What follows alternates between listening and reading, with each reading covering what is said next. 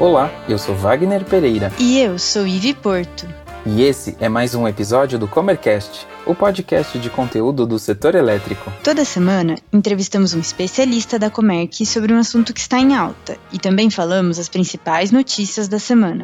Essa semana começaremos um conteúdo diferente aqui no Comercast. Montamos uma série de episódios com diferentes soluções que podem reduzir custos com energia elétrica de indústrias e comércios. Vamos mostrar como uma gestão eficiente desse insumo pode fazer a diferença para o resultado de uma empresa. A série Como Reduzir Custos com Energia vai trazer diferentes temas baterias para armazenamento de energia, eficiência energética, mercado livre de energia, geração distribuída. São diversas opções, mas qual é o melhor para o seu negócio? Como funciona? Quais são os prós e os contras? Para responder essas e outras perguntas, convidamos especialistas do Grupo Comerc. Vale a pena acompanhar a série. Nesse primeiro episódio, convidamos Alessandra Lacreta, da Comerc Trading, e Gustavo Pinotti, da Newcom Energia, para nos contar mais detalhes sobre as operações de compra e venda de energia. Sejam bem-vindos. Vou pedir primeiro para o Pinotti se apresentar, apresentar a Newcom e contextualizar um pouco sobre a sua trajetória. Ok, olá Ive, olá Alessandro, olá todo mundo que está ouvindo. Obrigado primeiro pelo convite de participar desse canal de conteúdos importante da Comec. É, eu estou no Mercado Livre, trabalhando com energia há mais de 10 anos. Eu fiz minha carreira basicamente em mesa de comercialização. Passei nove anos na, na CPFL e saí de lá como head de operações da mesa. E há dois anos a gente está aqui nesse projeto da Newcom, em que eu sou um dos diretores junto com mais seis pessoas.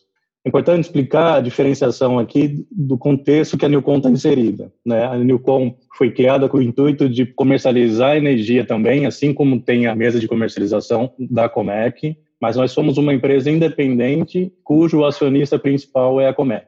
Então, é, é importante ressaltar que as operações são independentes, a gente tem uma equipe de inteligência de mercado, por exemplo, separado da Comec Trading, e a gente compartilha os serviços como RH, back-office, marketing, entre outros. É, mas as atuações na comercialização de energia são feitas de forma separada entre a equipe da Newcom e a mesa da Comerc Trading. Legal, acho que deu para entender um pouco o papel da Newcom. E agora eu queria que a Lei explicasse a trajetória dela e o papel da trading da Comerc.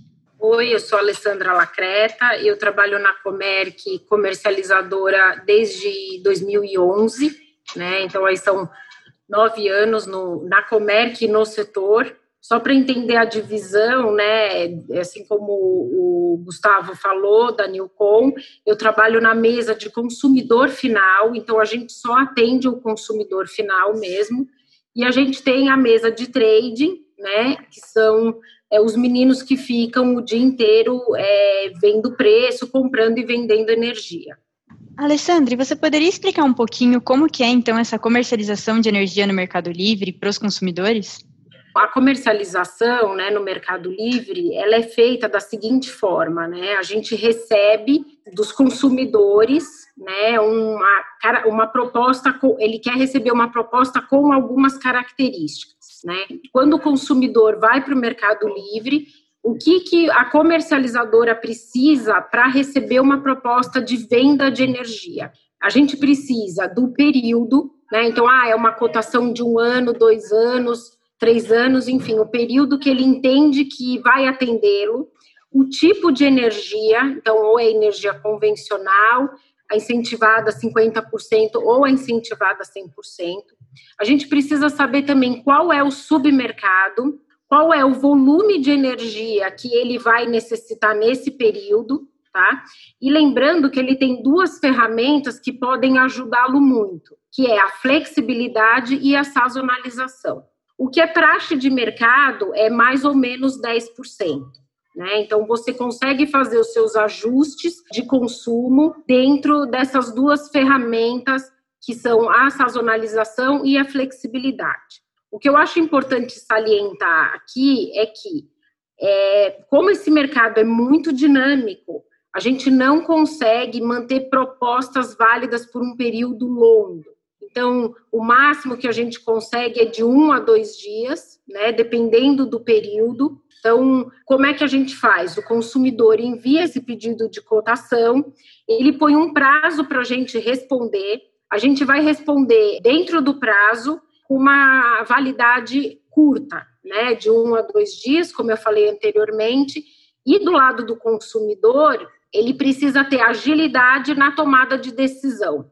É muito difícil é, uma cotação com uma validade de uma semana, de um mês, enfim. Então, ele é um prazo curto, porque é dessa forma que esse mercado funciona. Entendi. Você deu um pouco o contexto, né, do que, que ele precisa mandar. Eu queria que o Gustavo explicasse quais operações que podem ser realizadas, né? Claro. Decidida pela entrada no Mercado Livre, a empresa deve procurar um contrato que atenda às suas necessidades.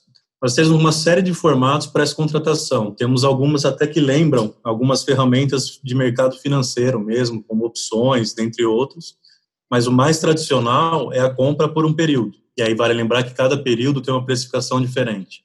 A empresa pode comprar desde um mês específico até um contrato semestral, anual, de três a quatro anos, por exemplo. O mais comum que a gente acaba respondendo para consumidor e vê no mercado são contratos e propostas que vão de dois a quatro anos. Por quê? Acho que é importante aqui lembrar a questão da previsibilidade.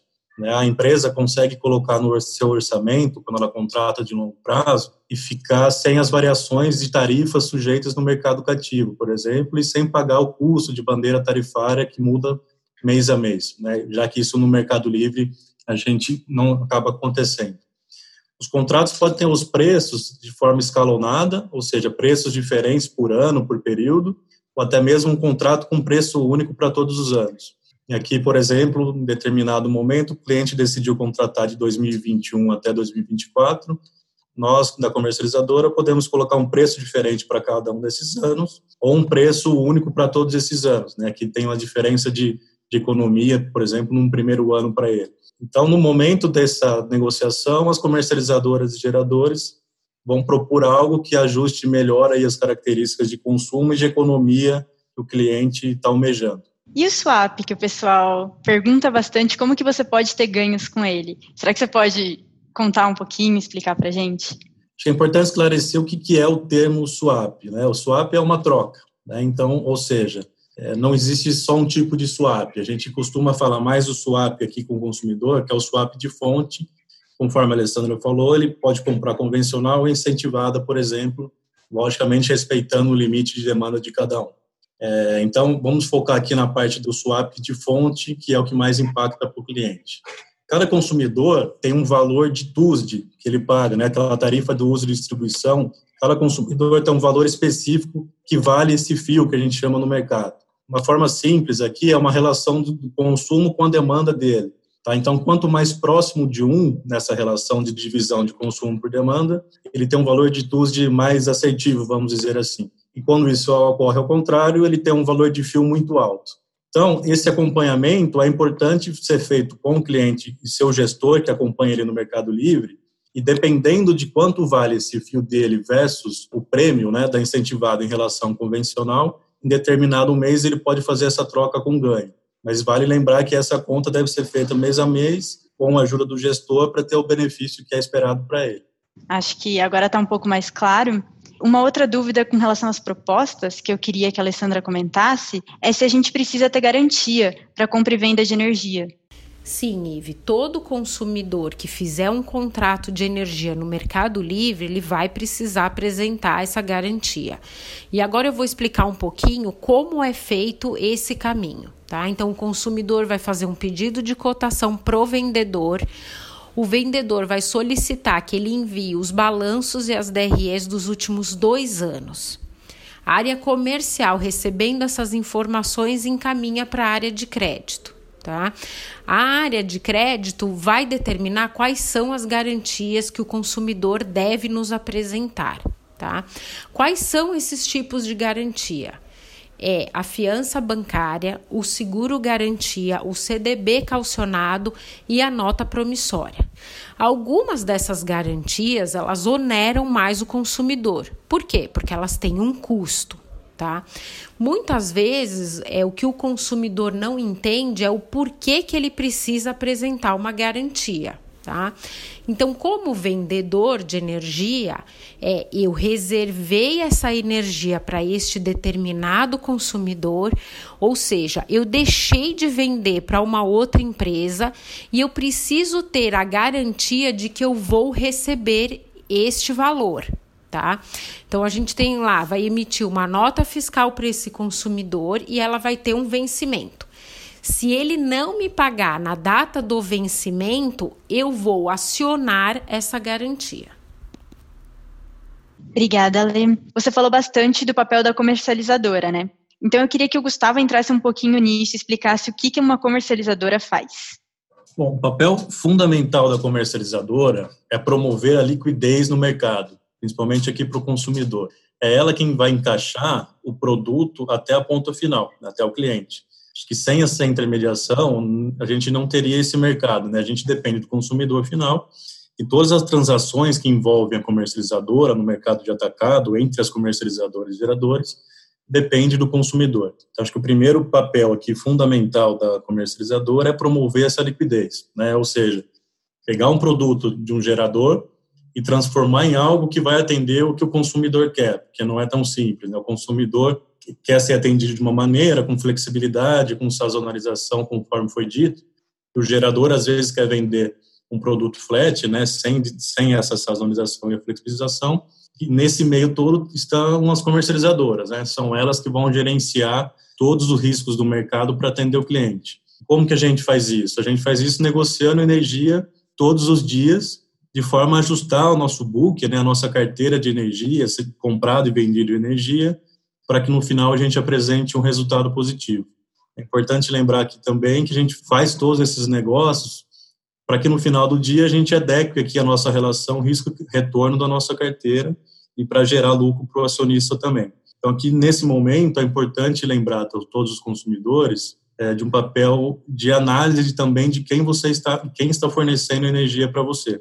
Né? Tem que ser uma empresa aqui respeitada, com pessoas que tenham experiência, com comprovado currículo, né, para atender as necessidades do cliente, além, é claro, de uma solidez financeira para honrar os contratos. Gustavo, você falou um pouco das estratégias para escolher um fornecedor, mas eu queria saber se existem estratégias para eu escolher o momento certo de fazer a compra de energia. Que dica você daria como trader? É, eu costumo dizer que para o consumidor, a contratação dele, da energia para o portfólio dele, é bem diferente do momento que uma comercializadora está negociando para o portfólio dela. O que, que eu quero dizer isso? O cliente, fundamentalmente, ele tem que se preocupar com quanto que ele está tendo de economia naquele momento, né? O quanto que vai encaixar o preço da energia no seu orçamento e o quanto que aquilo vai ser bom em relação ao benefício que ele teria se tivesse ficado no mercado cativo, por exemplo. Então, tem muito cliente que procura a gente, que quer, de repente, fazer alguma aposta, porque acha que o preço vai cair. Acho que a minha recomendação como trader é deixar esse lado, de fato, para nós do, do mercado de, de trading, né, de comercialização, porque nós temos todas as ferramentas capazes de, de, de influenciar a nossa decisão e a gente tá, é o nosso know-how fazer esse, esse gerenciamento do risco. Então, para o consumidor, a partir do momento que ele recebe as informações pertinentes aqui à contratação, a minha regra fundamental é sempre olhar o quanto que ele está tendo de economia para ele. Né? É óbvio que ele tem que ficar atento com o que é passado pelo seu gestor, os relatórios de informação de preço, por exemplo, mas lembro aqui que são inúmeros os fatores que influenciam o preço. Né? A gente tende a achar que é somente a chuva, quanto mais chove, mais baixo o preço fica, mas não é assim. A chuva é só um dos exemplos do que impacta o preço, e mesmo assim a gente tem um, um, amplo cenário de, de, de, chuva aqui, de previsão de chuva, né? E dentre outros fatores que influenciam o preço, tem formatos aqui de carga, né? Que, por exemplo, agora, na, dado a pandemia, a gente tem uma oscilação de carga muito grande, temos aspectos regulatórios. Então, sim, ele deve entender fazer todo esse acompanhamento, mas como dica, ele acertar a contratação, uma economia que faça sentido para ele e tentar ficar fugindo um pouco da especulação que aí é mais pertinente ao mundo dos traders. Obrigada, Gustavo. Alessandra, você quer complementar em alguma coisa com relação a como o consumidor deve se portar para fazer essa estratégia de compra? Oi, Ivy, eu quero sim, né? Fazendo até uma relação com o mercado financeiro, é o que a gente vê muito é, no mercado são vários perfis de empresa, né? Então tem a empresa que ela, ela é uma empresa mais conservadora, né? Então ela faz contratações mais longas, ela contrata é, a carga toda, enfim, e algumas empresas que têm um perfil de arriscar mais. E dessa forma ela pode realmente contratar uma parte da carga e deixar outra parte para comprar no mês a mês no PLD. Então, assim, sempre lembrando que é um mercado de risco e de oportunidade. Então, assim, a recomendação para o consumidor final é que ele tenha um perfil sempre mais conservador. Legal. É, e acho que, como vocês dois falaram, alinhar sempre com o gestor, que vai conseguir ajudar a fazer essa contratação de uma forma consciente, né? É, obrigada pela participação de vocês, obrigada pelas explicações. Valeu. Obrigada, nós é que agradecemos aí a oportunidade em participar do Comercast. Vamos agora às principais notícias da semana. Setor elétrico perde 4,6 bilhões desde o início da pandemia. O Ministério de Minas e Energia calcula em 4,623 bilhões até o momento o impacto financeiro da pandemia de coronavírus no faturamento das distribuidoras de eletricidade, que sofrem tanto com queda nas vendas de eletricidade quanto com o aumento da inadimplência. Eventuais pedidos de revisão tarifária extraordinária que venham a ser apresentados por distribuidoras de energia por conta dos efeitos da pandemia do novo coronavírus precisarão ter a necessidade justificada com base em custos, disse o diretor-geral da ANEEL, André Pepitone. A ANEL reabre consulta pública prevendo 10 bilhões em investimentos em leilão de transmissão a ANEL reabriu a consulta pública número 46, que trata do aprimoramento do edital de leilão de transmissão de energia, que deve acontecer ainda em 2020. O edital prevê investimento da ordem de 10,15 bilhões para 59 empreendimentos que somam 3,7 mil quilômetros de novas linhas de transmissão em 11 estados. Governo avalia incluir pleito de grandes consumidores na conta Covid. Essa conta pode incluir também um outro custo, a demanda contratada pelos consumidores do Grupo A. Com a redução do consumo diante do cenário de crise, foi solicitado à ANEEL que a cobrança seja feita apenas pela energia realmente consumida e não a contratada anteriormente no contrato. Gostou desse episódio? Ficou com alguma dúvida ou tem alguma sugestão de tema para o Comercast? Mande pra gente no e-mail faleconosco@comerc.com.br ou pelas redes sociais. Até a próxima.